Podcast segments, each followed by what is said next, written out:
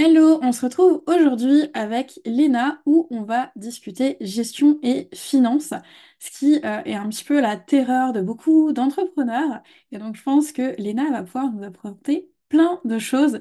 Mais Léna, je vais te laisser te présenter toi-même parce que je pense que tu as plein de choses à nous raconter et que tu déjà pas mal de facettes en fait. Hello, ouais, alors je vais commencer par me présenter euh, très très rapidement. Euh, donc je suis Léna, j'habite à Bourges en plein milieu de la France. J'ai travaillé pendant 5 ans en cabinet expertise comptable avant de me mettre à mon compte il y a un petit peu plus d'un an maintenant. Ça y est, j'ai passé la première bougie. Euh, et je suis en fait euh, experte en gestion et bras droit financier. Donc j'accompagne les entrepreneurs et principalement les prestataires de services et les entrepreneurs du web à gérer toute la partie administrative et surtout la partie financière de leur entreprise parce que c'est un domaine qui est bien trop souvent oublié. Bien trop souvent oublié et pourtant essentiel à la fois pour rester dans les règles, pour bien comprendre tous les fonctionnements, pour respecter tout ce qui est cotisation et puis bah au bout d'un moment, si on est à notre compte, il faut aussi être rentable et pouvoir en vivre. Donc il y a plein de réflexions autour de ça. Et euh, là, je sais que typiquement, on est en début d'année, donc il y a tout ce qui est euh, bilan euh, de 2023 et prévisionnel. Et je pense que tu dois avoir pas mal de questions autour de ça. quels sont un petit peu les, points principaux quand on se retrouve à cette étape qu'on doit surtout pas oublier? Ouais, euh, c'est vrai que là, j'ai énormément, énormément de rendez-vous, même de questions de façon générale sur, euh, bah, finalement, le- l'année 2023 vient de s'écouler, comment je fais pour faire mon bilan? Moi, ce que je conseille, bah, déjà, c'est de mettre en premier sa compta à jour, parce que bien souvent, la compta n'est pas à jour. Donc, la première étape, ça va être ça. Et après, vraiment, de, de- d'analyser la partie chiffrée, de comprendre finalement bah, le chiffre d'affaires total, le chiffre d'affaires par mois, le chiffre d'affaires par offre aussi pour voir en fait au final euh, quelle est l'offre qui est la plus vendue. Et puis, euh, et puis après voir les autres offres euh, qui peuvent être euh, vendues, lesquelles sont la plus, les plus génératrices de chiffre d'affaires, lesquelles finalement aussi il y a toute la partie versus le temps passé. Parce que des fois on, on a pas mal de d'offres avec sur lesquelles on ne communique pas, qu'on vend quand même à côté et sur lesquelles on a quand même pas mal de rentabilité et d'autres sur lesquels on on communique énormément et en fait, au final, on, on, passe beaucoup trop de temps sur la partie communication, la partie vente. En fait, au final, au niveau rentabilité, on n'est pas euh, hyper euh, bien. Donc, toujours avoir une réflexion sur cette partie-là du chiffre d'affaires comme on est et aussi une grosse partie, et je pense que c'est une des parties les plus importantes sur toute la partie euh, dépenses, en fait, au final, de voir bah, Concrètement, qu'est-ce qu'il y a eu comme, comme dépenses et euh, quels sont les plus gros postes de, dépenses? Si jamais il y a eu euh, des investissements, est-ce qu'il y a eu du retour sur investissement ou pas? Quel est le bénéfice à la fin? Enfin, il y a plein, plein de réflexions à avoir sur, euh, voilà, sur toute la partie chiffrée et surtout prendre du recul sur toute cette partie chiffrée où, où en fait, bah, ils donnent, tous les chiffres donnent énormément d'informations. Donc, c'est toujours important de oui, il y a la partie chiffrée qui des, fois peut faire peur, mais justement en prenant du recul, en se disant, bah, par exemple, parce qu'il y a des fois des personnes qui peuvent prendre des formations à gogo, mais qui ne les mettent jamais en application. Donc là, au moins, ça permet de se dire, bah, tiens, j'ai acheté euh, telle, telle et telle formation. Est-ce que bah, finalement, est-ce que je les ai vraiment bien mises en application ou pas? Est-ce que je les ai consommées ou pas? Et des fois aussi de se fixer des budgets pour 2024 et de se dire, bah, au final, j'ai dépensé euh, X euros euh, en formation en 2023.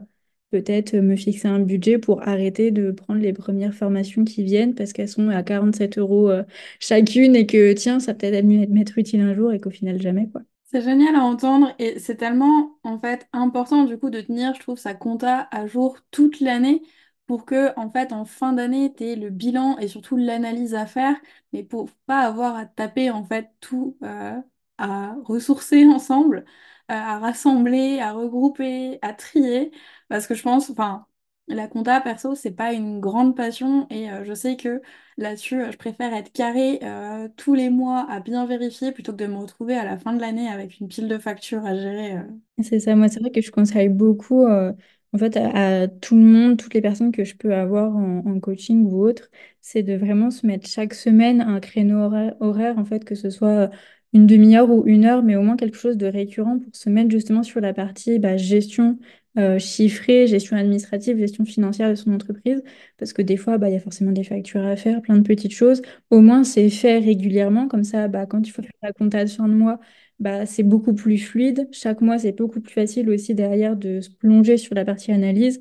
Et pareil, une fois qu'on veut faire des, des bilans un petit peu plus euh, réguliers, type euh, trimestre ou semestre, ou à la fin de l'année, euh, au moins on sait que tout est à jour régulièrement et en le faisant bah, petit à petit, ça évite d'avoir, comme tu as dit juste avant, une montagne à faire et au final d'être très vite découragé, quoi. Après, j'avoue qu'en plus, alors dans le produit, je pense que c'est différent parce qu'il y a potentiellement plus de factures, mais en étant sur pas mal de prestations assez longue durée, en fait, sur le consulting, je sais que typiquement, j'ai un client qui rentre, dans toute ma compta, en fait, je vais la lisser en prévisionnel, je vais mettre s'il y a différents échelonnements de paiement.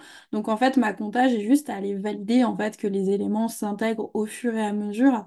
Et ça, après, je pense qu'il y a les... de choisir aussi les bons outils pour gérer toute sa compta.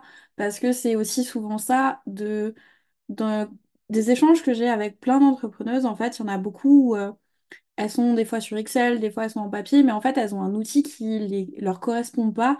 Et du coup, ça devient la véritable tannée de le faire. Alors que si on trouve un outil, on a plaisir à aller, je pense, ça change tout.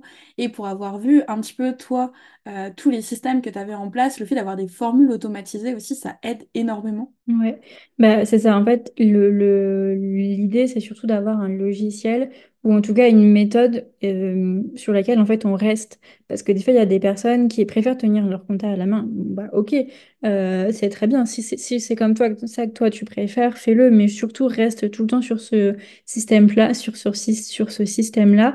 Va pas après sur un Excel, après reviens pas sur ton papier. Enfin, il faut rester vraiment sur quelque chose.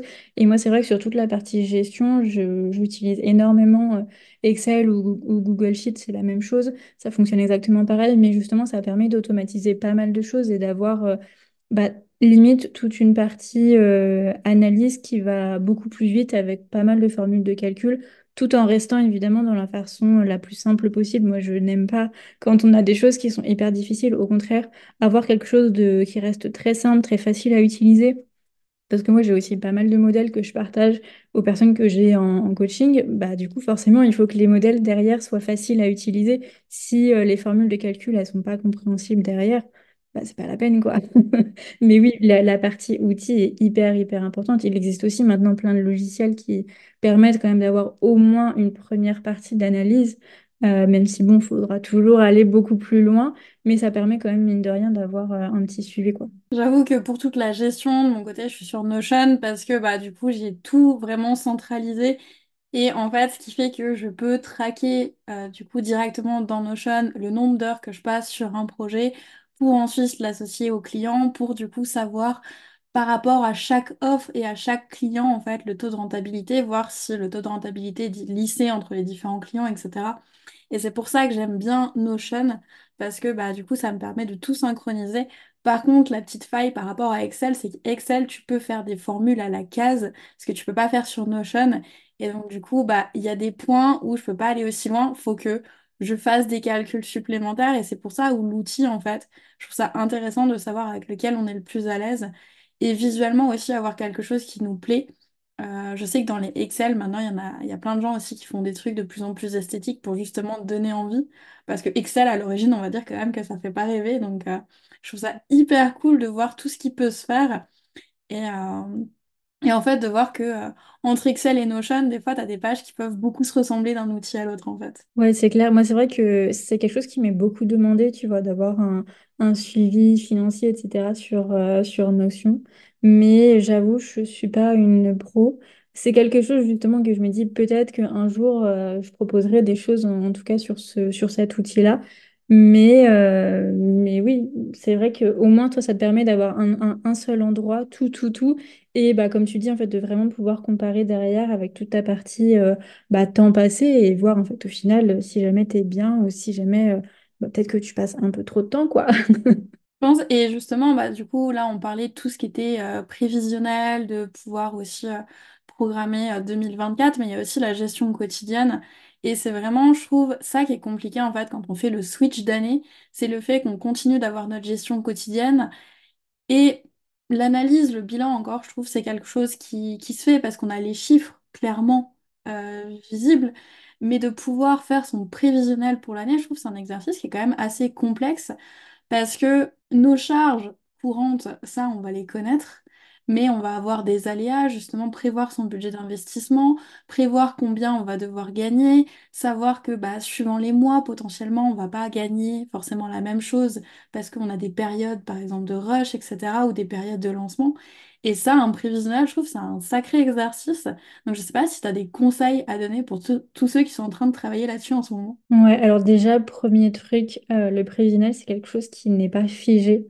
Euh, parce que des fois, j'ai des personnes qui, qui font un prévisionnel et en fait, j'ai certaines personnes qui ont été paralysées après, une fois qu'elles ont vu le prévisionnel terminé, où elles se sont dit, mais, mais euh, j'arriverai jamais. Enfin, vraiment, limite au point d'être paralysée. Mais en fait, déjà, il n'est pas figé. C'est quelque chose à mettre à jour et à faire vivre. Parce que comme tu dis, il y a forcément des fois des choses sur le prévisionnel, on va essayer de d'anticiper au maximum euh, tout ce qui peut arriver, que ce soit au niveau chiffre d'affaires ou au niveau des dépenses, mais il y a forcément une part d'imprévu, une part de bah, potentiellement il y a tel ou tel gros client qui part. Bon, bah forcément, ça fait un gros trou dans la partie euh, chiffre d'affaires, mais c'est pas grave, ça permet aussi en le mettant à jour de pouvoir rebondir. Et pareil pour la partie dépenses, on se fixe des budgets, donc du coup, c'est bien et c'est ce qu'il faut mais il y a forcément une part d'imprévu et euh, le, plus compliqué dans la partie prévisionnelle, c'est d'arriver à prévoir aussi euh, l'imprévu parce que bah, par définition, on ne peut pas le prévoir, quoi. Et c'est pour ça qu'aussi, il y a pas mal de choses à mettre en place. Et sur la partie prévisionnelle, moi, je, je conseille de toujours faire au plus simple de commencer limite par la partie dépenses en fait et de se dire bon bah là je sais que j'aurai toutes ces charges fixes à payer que je travaille ou que je travaille pas. Euh, après toute la partie euh, charges variables toute la partie éventuellement investissement équipe etc etc au moins on a une base de où est-ce qu'on va potentiellement rajouter une petite part aussi de d'imprévu. Et puis après bah derrière euh, le, le chiffre d'affaires minimum à faire en découle quoi. Et puis, euh, et puis après, faire en sorte que, euh, en fonction du chiffre d'affaires, vérifier est-ce que c'est réalisable ou pas. Si jamais c'est pas réalisable, bah, peut-être voir quelque chose dans les dépenses pour que, pour diminuer quelque chose quelque part, pour que justement ça diminue et qu'après avoir un chiffre d'affaires réalisable. Et aussi derrière, voir si jamais c'est réalisable, bah, quelles actions concrètement mettre en place pour arriver à faire ce chiffre d'affaires-là, quoi. Bah, c'est sûr, je trouve ça beaucoup plus simple de commencer par les dépenses parce qu'on sait que du coup, ça va être vraiment le minimum en plus de notre salaire à gérer. Et je trouve que c'est aussi le moment de re-questionner justement toutes nos charges, que ce soit bah, de savoir si euh, on a euh, des contrats d'assurance à mettre à jour, euh, pour euh, augmenter ou diminuer certains trucs, de, des outils, de faire du tri, parce que des fois on en a une tonne qui nous servent pas, ou de se dire que bah tiens, on va avoir besoin de ça en supplément. Et du coup, je pense que c'est vraiment le moment aussi, une fois qu'on a fait le bilan de l'année précédente, de re-questionner de comment on dépense notre argent pro et est-ce que, au final, par rapport à ce qu'on a vu de l'année précédente, est-ce que c'est des dépenses qui valaient la peine ou pas? Après, il y a des choses où je trouve ça quand même difficile d'estimer, mais je sais que dans les outils, J'essaie, plus le temps passe, plus j'essaie de, regrouper au maximum et des fois de me dire, mais en fait, cette fonctionnalité-là, c'est un, confort, un plaisir et du coup, c'est plus un bonus de me dire, bah ok, si j'ai tel chiffre d'affaires, je peux me payer tel outil, par contre, sinon bah, je vais, je vais laisser tomber et je vais changer pour un autre. Et je trouve qu'il y a, il y a plein de choses comme ça à réfléchir. Et je trouve c'est aussi le moment de potentiellement questionner son, le calcul de son salaire, où bah, pareil, le coût de la vie change. Et pareil, dans notre vie personnelle, en fait, il y a plein de, choses à recalculer. Et faire son prévisionnel, c'est pas que pro, je trouve. Ouais, c'est clair, il y a toute une partie aussi personnelle parce que de toute façon, la rémunération que tu vas te prendre du côté euh, pro vers le perso, bah, ça a forcément un gros impact. Si jamais la rémunération n'est pas assez bien calculée, que tu peux pas payer toutes tes charges, bah oups quoi. Mais, euh, mais oui, oui, c'est, c'est le moment de toute façon de vraiment refaire un, tri. Pour ceux qui ont justement une, une antériorité de 2023, bah, il y a pas mal- il y a une bonne part qui est faite euh, pour 2024 parce qu'on va se resservir, se resservir de ce qui a été fait en 2023. Mais surtout, bah, faut pas le prendre brut en se disant je fais du copier-coller et ça va être pareil. Non, comme tu as dit, il faut vraiment bien arriver à, à se questionner, de se dire bah, tiens, cette, cette dépense-là, est-ce que j'en ai réellement besoin ou pas? Parce que des fois, il y a des choses qu'on achète, comme des logiciels ou autres, et où en fait, on se rend compte que bah, on l'utilise euh, une fois tous les trimestres, quoi. Donc, bah, est-ce que ça vaut vraiment le coup d'avoir cette dépense-là ou pas? Ou est-ce que bah, essayer de changer d'outil, quelque chose qui peut être un petit peu plus général? Il y a vraiment tout un gros questionnement à avoir sur la partie dépenses et vraiment tout, remettre. Et sur des fois aussi des, logiciels qu'on sait qu'on utilise toute l'année, bah, vérifier aussi que euh, peut-être qu'en payant une fois euh, à l'année, bien souvent, il y a quand même de belles économies à faire, surtout sur certains logiciels. Donc pareil, des fois, ça peut peut-être permettre euh, de se dire, bah, maintenant que ça fait un mois, euh, un an que je le, que je le paye en fait tous les mois, je sais que c'est quelque chose que j'utilise tout le temps pour euh, tous mes clients ou quoi aux caisses. Bah, du coup, je le passe en annuel plutôt qu'en mensuel parce que ça me fait euh, 100, 200 ou 300 euros d'économie à l'année. C'est quand même pas négligeable, quoi. Oui, puis cumuler en plus derrière entre différents outils, je trouve toujours intéressant de savoir justement euh, les outils, euh, combien on dépense en charge mensuelle et en charge annuelle. Parce que les mensuels, on les connaît bien, mais les annuels, on a tendance à les oublier.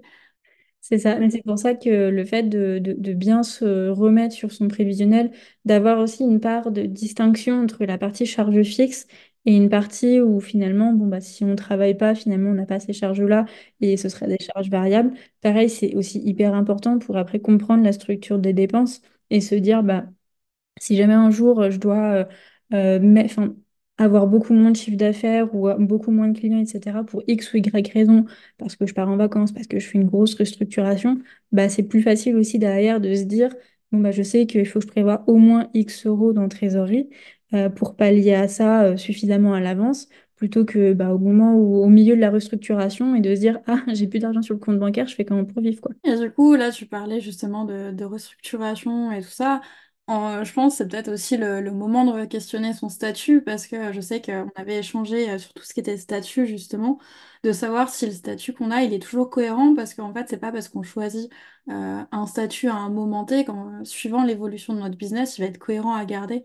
Donc, je trouve le changement d'année peut être aussi le bon moment de savoir si on est en micro, si on passe en entreprise, de savoir si euh, on fait le sens inverse de voir aussi par rapport à tout ce qui est TVA, les différents seuils, etc.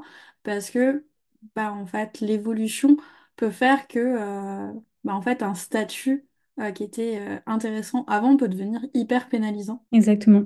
Bah, typiquement, j'ai, eu beaucoup le cas parce que depuis cet été, je fais énormément de simulations justement pour des changements de statut parce que bah, j'ai des personnes qui savent, que, enfin, qui savaient très très tôt à l'avance que 2024, ils allaient avoir une, une explosion du chiffre d'affaires et, euh, et donc bah, forcément le, le changement de statut qui va bien et j'ai des personnes qui voulaient aussi absolument passer en société parce que bah, ça faisait un petit peu plus classe.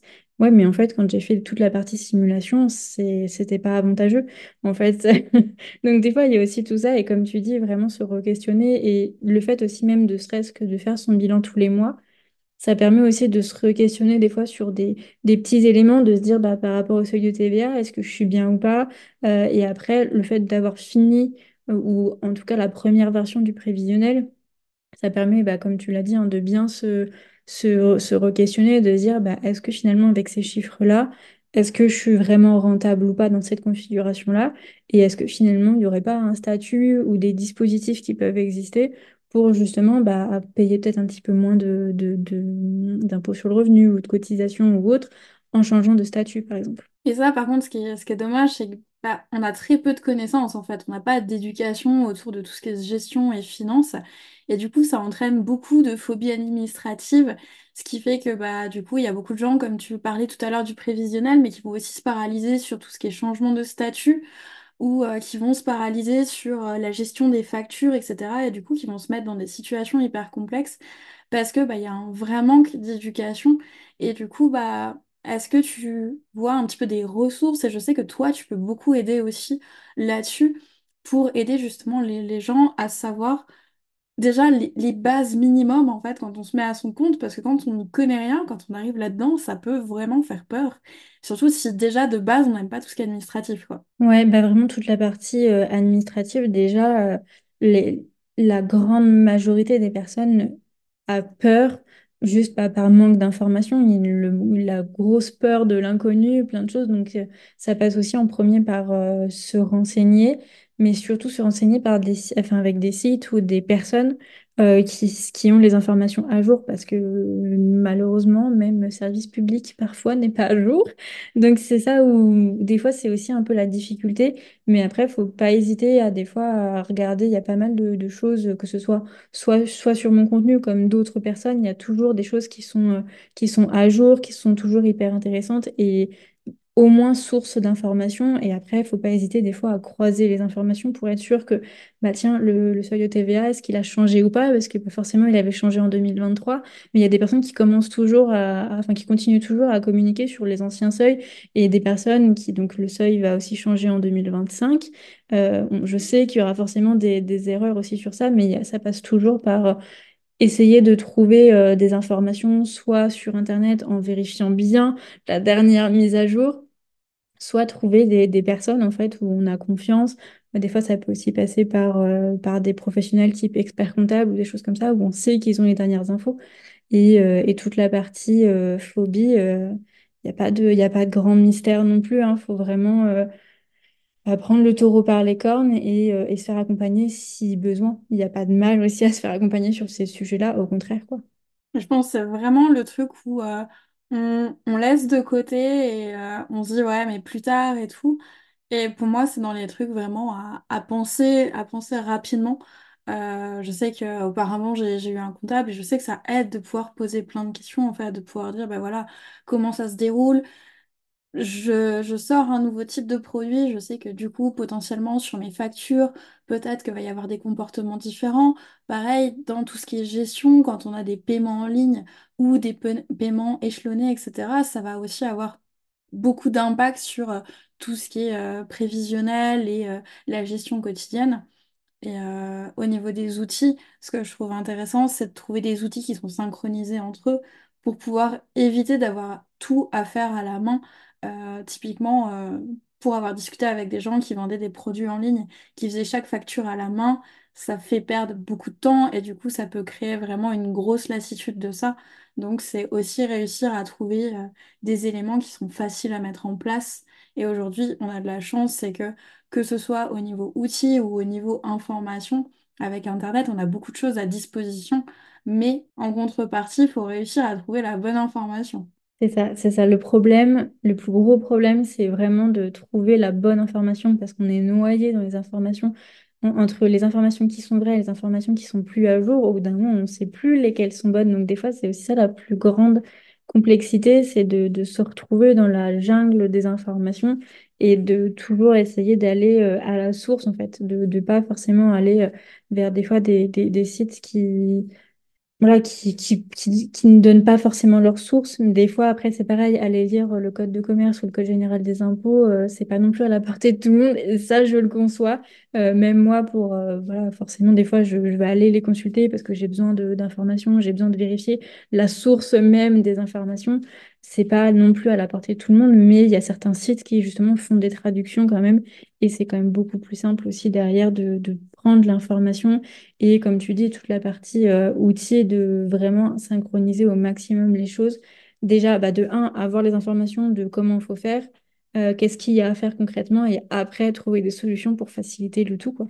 Après, il y a plein de petits euh, trucs en fait à, connaître et euh, bah, ça, faut, vraiment réussir à, les apprendre parce que typiquement, avant, j'étais, j'étais soumise à la TVA et donc du coup, Mon comptable m'avait expliqué que la mention de TVA à faire paraître à la fin d'une facture n'était pas le même suivant le pays. J'avais une mention en France, une mention en Europe et une mention en Europe. hors Europe. Et ça, en fait, s'il me l'avait pas expliqué, s'il m'avait pas dit en voyant passer mes premières factures qu'il y avait un souci là-dessus, bah en fait, j'avais beau avoir cherché sur Internet, vu que je savais pas quoi exactement chercher, en fait, j'aurais pas compris l'information et du coup, c'est ce genre de choses.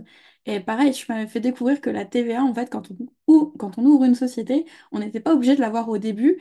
Et ça, franchement, pour moi, c'était le stéréotype de base, genre t'es en TVA, t'es en société, t'as la TVA, t'as pas le choix. Et il y a aussi de toute façon le- le- l'effet inverse, où il y a des personnes qui sont en micro-entreprise, qui se disent, je suis en micro-entreprise, je ne peux jamais avoir de TVA. Mais si, parce qu'il y a aussi l'effet inverse. Clairement. Je pense, je pense que tout en fait se, se confond parce que euh, en fait ces notions de, seuil, etc., c'est tellement abstrait. Et s'il n'y a pas un suivi régulier des finances, en fait, Bah, je pense qu'il y a pas mal de gens qui se retrouvent confrontés à être euh, au bord du seuil et du coup à devoir refaire leurs factures, à rechanger, etc. Alors que c'est des choses qui peuvent se prévoir.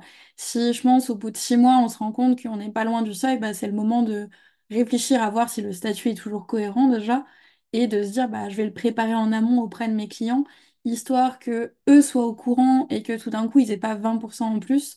Ou sinon que ce soit la personne qui facture qui se retrouve avec la TVA à sa charge. Et dans ce cas-là, euh, en France, on est quand même à 20% de TVA. Donc, euh, Ah, Donc la rentabilité, elle en prend un coup. Mais après, c'est comme tout, en fait, faut arriver à... En fait, il faut prendre les informations, il faut récolter les informations pour savoir, en fait, bah, où est-ce qu'on en est, quoi. Parce que forcément, un passage à la TVA, euh, ça se fait pas euh, du jour au lendemain. Il y a forcément un minimum à préparer. Alors, pas forcément sur la partie administrative pure, parce que sur la partie administrative pure, un passage à la TVA, euh, c'est facile.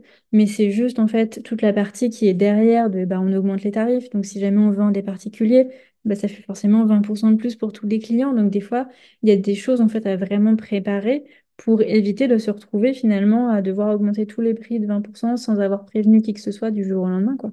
Et puis justement, bah, le, le statut par rapport au type de clientèle qu'on a, ça va aussi euh, beaucoup influer. C'est beaucoup plus simple quand on travaille avec des particuliers d'attente micro pour justement éviter ces 20%, alors que quand on est avec des entreprises, qu'on ait la TVA ou pas, en fait, les entreprises, ça leur change rien. Exactement, ça leur change absolument rien. C'est pour ça que de toute façon, c'est un passage à la TVA, c'est quelque chose qui se, qui se prépare euh, quand même plusieurs mois à l'avance. Et surtout que dans, une fois qu'on a fait le prévisionnel, on sait déjà plus ou moins si potentiellement c'est quelque chose qu'il faudra prévoir ou pas. Et après, avec euh, bah, tout le suivi mensuel, on sait si euh, on sait plus ou moins combien on fait chaque mois. Euh, si jamais il y a une grosse explosion du chiffre d'affaires qui est supérieure à ce qui avait été prévu, bah pareil, en fait, en faisant le suivi, on, sait où est-ce qu'on en est et on sait à peu près estimer euh, quand est-ce que ça va arriver pour justement euh, bah, prévoir au mieux, quoi, et le préparer surtout au mieux. Mais ce qui est intéressant, je trouve, avec euh, les outils en ligne qui existent, c'est que pour faire des prévisionnels et pouvoir faire des simulations, de se dire, bah, voilà, en fait, si ça explose, si euh, normalement je gagne 3000 euros de chiffre d'affaires et tout d'un coup c'est 6000, bah, en fait, ça donne quoi si euh, sur plusieurs mois je fais 6000, etc. Et je trouve hyper intéressant, en fait, de pouvoir faire plusieurs simulations en parallèle et de pouvoir comparer sans avoir à prendre notre calculette et y passer des heures, mais au moins de se faire une idée en fait aussi de, de comment ça évolue. Et au contraire, si on a un creux, de se dire bah en fait est-ce que le creux va perdurer ou pas? Des fois, je trouve que c'est pas pour être hyper pessimiste, mais d'avoir une vision vraiment euh, minimale en mode comment ça se passe si euh, la situation est dramatique, ça permet aussi de mettre plein de choses en place en fait pour essayer de protéger au maximum son entreprise. Bah, c'est clair. Moi, de toute façon, quand je fais faire des prévisionnels, je, je dis toujours en fait d'avoir une simulation entre guillemets basse pour justement se dire, bah, dans le pire des cas, est-ce que déjà euh, tout ce qui est prévu au niveau dépenses, au niveau rémunération, etc., est-ce que ça passe ou pas? Et après, pareil, avoir une estimation, je ne vais pas dire haute, mais en tout cas de quelque chose qui est euh, type objectif, type réalisable, bah, voir un petit peu la différence. Et ça permet aussi de se dire, euh, bien souvent sur la partie euh, finalement où on est euh, dans la partie basse, où en fait il y a plein de choses dans, la simulation hyper pessimiste où en fait il y a plein de choses qui voilà qui sont qui, qui vont pas des choses à revoir et justement qu'on pourrait pas forcément voir sur la partie sur la, la- première prévision normale j'ai envie de dire C'est hyper intéressant. Et je trouve que je suis vraiment très très mauvaise en maths. Vraiment, genre, tu as une calculatrice entre les mains, c'est une catastrophe. Mais les outils qu'on a aujourd'hui nous permettent ce confort où même si on est nul en maths, en fait, on peut déjà faire énormément de choses. Et ça, je trouve vraiment ça cool euh, de pouvoir avoir tout à disposition comme ça aujourd'hui. Je pense qu'on a quand même de la chance là-dessus. Et euh, de savoir typiquement que euh, tu prépares des modèles, etc., je pense que c'est une grande aide parce que bah, là, il y a tout ce que tu partages, mais en fait, t'aides aussi beaucoup les gens à passer à l'action parce que c'est aussi ça dans des choses qu'on ne connaît pas trop. C'est que euh, bah, à partir du moment où on est accompagné, tout va bien, mais dès qu'on se retrouve à gérer tout seul, on peut vite se retrouver perdu. Et le fait de se dire que, ok, il y a des modèles, il y a une structure qui est mise en place, euh, je pense que ça doit vraiment aider. Et je sais que justement, tu es en train de créer une formation pour ça, pour pouvoir euh, donner un cadre. Ouais, justement, bah, c'est ça. De toute façon, les modèles, tous les modèles que j'ai pu faire sont justement hyper appréciés parce que bah, le, profil type, c'est un profil exactement comme toi où finalement bah, les personnes n'aiment pas les maths, euh, quand elles doivent faire euh, un plus un, limite c'est compliqué. Enfin, j'exagère évidemment, mais euh, au moins le fait d'avoir un modèle, de savoir comment il fonctionne, parce qu'il y a aussi ça, le fait que bah, des fois on va télécharger des modèles sur Internet où on n'a aucune explication. Et bah, au final, un, fichier Excel, par exemple, c'est celui qui l'a créé qui le connaît le mieux. hein. Euh, donc le fait de justement avoir une explication de comment il fonctionne, etc., tout en restant dans quelque chose de très simple, ça permet d'avoir un cadre, d'avoir une première visibilité. Et c'est sûr que oui, le, programme que je suis en train de, préparer euh, va permettre justement d'aller beaucoup plus loin euh, sur, sur toute cette partie, euh, justement, bah, avoir un modèle qui est beaucoup plus complet et d'aller beaucoup, beaucoup plus loin sur la partie analyse, apprendre à faire un prévisionnel même si bon, on a quand même donné pas mal d'informations, mais des fois aussi, surtout, apprendre à l'analyser. Et des fois, mine de rien, toute la partie, tous les modèles que moi je peux partager, justement, vu que j'explique comment ils fonctionnent, bah, je, sais dire, bah, là, par exemple, vérifier à telle ligne, si jamais il n'y a pas un chiffre négatif, si jamais il y a un chiffre négatif, ça, c'est peut-être pas bon du tout. Euh, alors, si jamais c'est qu'un mois, c'est pas trop grave, mais si jamais ça dure depuis plusieurs mois, tu as peut-être un problème au niveau rentabilité, des choses comme ça. Et juste le fait des fois de, mettre le doigt sur certaines choses, ben, ça guide énormément et c'est hyper apprécié, quoi.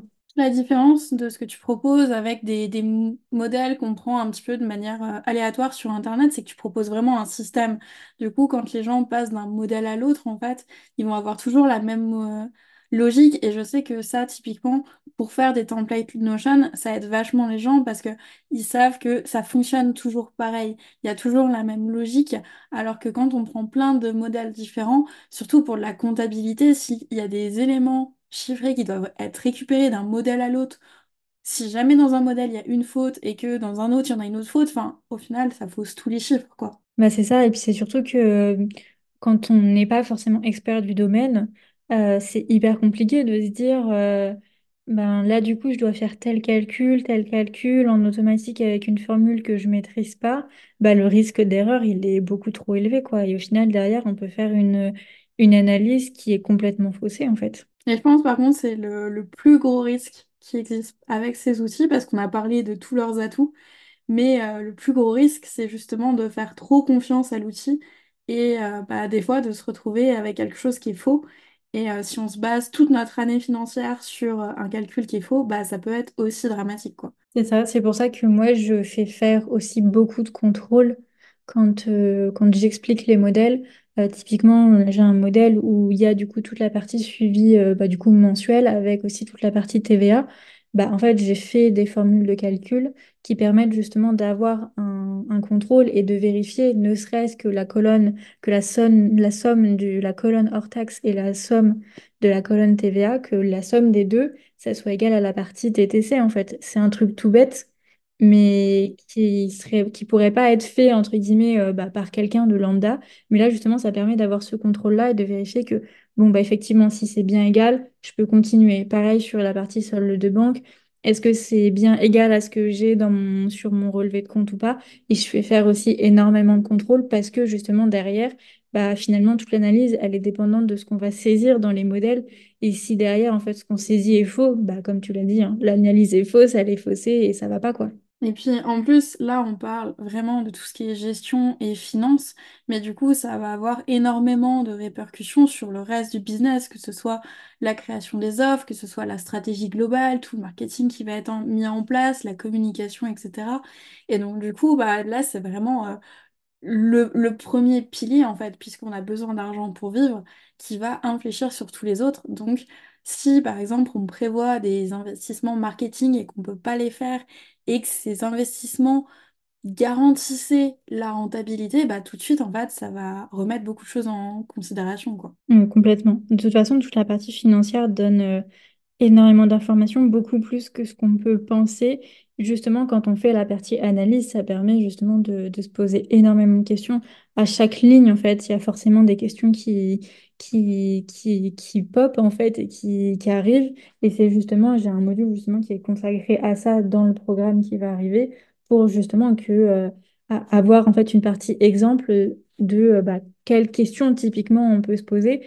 Et, euh, et je sais que tout la, tous les bêta-testeurs qui ont commencé justement cette, ce module-là, bah, en fait, se rendent compte qu'il y a plein de choses auxquelles ils n'avaient jamais, jamais pensé, quoi. En fait, on n'a jamais pensé parce qu'on ne connaît pas. Et ce qui est génial, c'est que tu arrives à rendre ça compréhensible parce que pour avoir essayé de lire sur les impôts, sur l'URSSAF, plein de choses, souvent c'est les textes sont toujours hyper abstraits en fait. On n'a pas d'exemple, on n'arrive pas à se projeter. Même, on avait discuté un petit peu des simulateurs où euh, c'est pas forcément si simple que ça. Enfin, le simulateur en lui-même est simple à utiliser, mais en fait, tout expliquait que bah, en fait, il y avait tellement d'autres enjeux derrière que le simulateur pouvait nous donner des réponses fausses. Et tout ça, bah, des fois, on peut aussi se baser sur ces fameux simulateurs en ligne. Et c'est hyper compliqué de, de comprendre. Donc, toi, tu permets de, de rendre ça hyper simple en quelques mots. Genre, tout ce qui est TVA, typiquement, moi, c'était le flou absolu où euh, j'étais là, c'est mon comptable qui gère. Et là, en fait, maintenant, j'ai pu comprendre ça par rapport à toutes les explications que tu as données. Et ça, je trouve ça hyper confortable d'avoir quelqu'un qui est hyper accessible comme ça. Donc, merci pour tous tous les conseils que tu as donnés. Est-ce que tu as un petit peu un petit mot de la fin pour clôturer tout ça? Un truc à retenir absolument. Euh, s'il y a un truc à retenir, ça va être de vraiment euh, bah, chercher les infos, trouver les infos et en fait au final se former sur ce sujet-là pour justement bah, pas trop se reposer sur son comptable sur, pour ceux qui en ont. Parce que des fois, justement, bah, on va beaucoup trop se, dire bah, je lui fais confiance, on se décharge. Et des fois, il peut y avoir des boulettes qu'on ne voit pas. Et ça peut avoir, mine de rien, des, des conséquences sur la partie financière. Et même ceux qui n'ont pas de comptable, euh, c'est toujours hyper intéressant de vraiment justement se, se former, de savoir exactement où est-ce qu'on doit aller. Et derrière, en fait, c'est beaucoup plus fluide et, euh, et ça se fait très bien. Moi, je, je veux justement simplifier au maximum tout ça parce que je veux que ce soit accessible à un plus grand nombre. Donc, euh, formez-vous et ça va très bien se passer. La good vibes parfaite pour finir.